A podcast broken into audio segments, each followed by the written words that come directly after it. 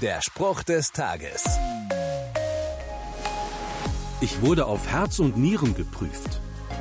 Nach einem Arztbesuch spricht diese Zusammenfassung für die Sorgfalt des Arztes. Anders klingt das in einem anderen Kontext, bei einer mündlichen Prüfung. Hier beschreibt sie den hohen Anspruch des Prüfers, der auch noch bis ins kleinste Detail geht.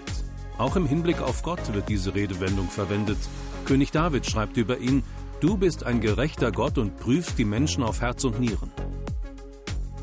Es ist diese Genauigkeit, die Gott zu einem qualifizierten und gerechten Richter macht. Und seine Liebe, die ihn gleichzeitig auch gnädig sein lässt. Der Spruch des Tages steht in der Bibel. Bibellesen auf bibleserver.com.